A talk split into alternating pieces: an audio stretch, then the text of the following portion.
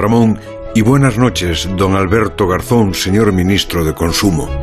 Quiero felicitarle a usted y a su equipo por su grandiosa imaginación. Su última ocurrencia había sido elaborar un libro de recetas tipo arguiñano. Fue una gran aportación porque no recuerdo ningún ministro que haya editado un libro de cocina. Es que no estamos preparados para tanta innovación, don Alberto.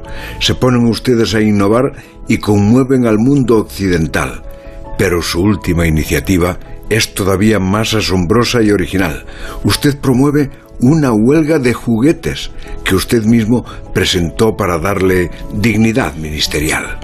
Acabo de escuchar que el vídeo de promoción, muy logrado, costó 80.000 euros, como un piso en provincias. Si la huelga del sector juguetes va a durar una hora, el coste será de 1.300 euros por minuto y solo en promoción. Confirma así lo que dijo Carmen Calvo en un rapto de sinceridad. El dinero público no es de nadie. Elogio, sin embargo, su sentido de la proporcionalidad al limitar el paro de los juguetes a una hora. Paro testimonial, dicen ustedes. No disimule, Garzón, que la verdad es evidente.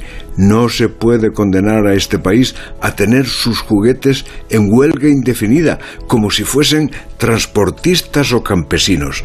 ¿Qué sería de la productividad española si a esos paros todavía no desconvocados se desunen las muñecas inactivas, los coches eléctricos que desconectan sus propias pilas, los artilugios electrónicos sin consumir luz, con lo barata que está.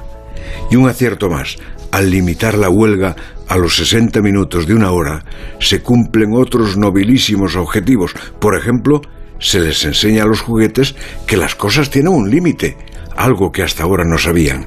Se evitan conflictos de orden público y con ellos conflictos dentro del gobierno, porque Grande Marlasca no tiene por qué enviar tanquetas con lo pacíficos que son los juguetes, al menos los que yo conocí. Por último, don Alberto, una duda y una gratitud. La duda es seria. ¿Han establecido servicios mínimos? Una huelga sin servicios mínimos, por mucho que la convoque un ministro, puede ser ilegal. Y la gratitud muy sincera. De tanta reunión del Consejo de Ministros tenía que salir algo sensacional. Y salió la huelga de juguetes. Viniendo de usted, supongo que con bandera republicana. La brújula.